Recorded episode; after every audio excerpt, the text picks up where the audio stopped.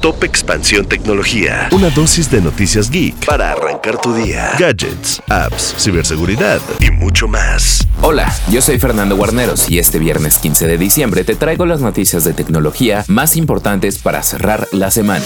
Tecnología. Estados Unidos se encuentra en un momento tenso con China marcado por los chips más avanzados de inteligencia artificial. Desde hace unos meses el gobierno de Joe Biden endureció las restricciones de chips al país asiático, lo cual abre la puerta a mercados como el para aprovechar el momento y convertirse en una nación más relevante en esta industria. Santiago Cardona, director general de Hispanoamérica, menciona que Intel como empresa norteamericana debe acatar estos lineamientos, pues están sometidos a las reglas de exportación gubernamentales de Estados Unidos. Sin embargo, y respecto al rebalanceo de los mercados, el Ejecutivo también dijo que México es un país con escala de oportunidad incremental en venta de productos, pues cuenta con diversas áreas en desarrollo que pueden representar una mayor cantidad de dispositivos tecnológicos habilitados por semiconductores. Ejemplificó con los centros de datos, debido a que juega un papel fundamental en la economía del silicio y actualmente Querétaro es un caso representativo, pues ahí se encuentran inversiones por parte de jugadores globales como Microsoft, Google y Amazon, entre otras compañías. Tecnología. Blue Origin, la empresa aeroespacial de Jeff Bezos, reanudará las operaciones de su cohete suborbital New Shepard el 18 de diciembre, después de 15 meses de pausa. La compañía confirmó el lanzamiento a través de sus redes sociales, siguiendo un informe de Bloomberg sobre un correo electrónico interno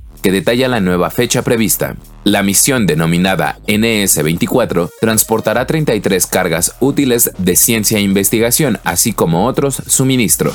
Tecnología. Google anunció que a partir del 4 de enero comenzará a probar una nueva función para limitar el rastreo de la actividad de los usuarios en los sitios web, llamada protección contra el seguimiento. De acuerdo con la empresa, esta nueva función restringirá el acceso a las cookies de terceros de forma predeterminada y se implementará para el 1% de los usuarios de Chrome en todo el mundo, es decir, alrededor de 30 millones de personas. La decisión forma parte de su estrategia para eliminar los identificadores de terceros para todos los usuarios en la segunda mitad del 2024 y es un aspecto clave en la iniciativa Privacy Sandbox, que es la propuesta más relevante para limitar el intercambio de datos de los usuarios que usan el navegador de Google.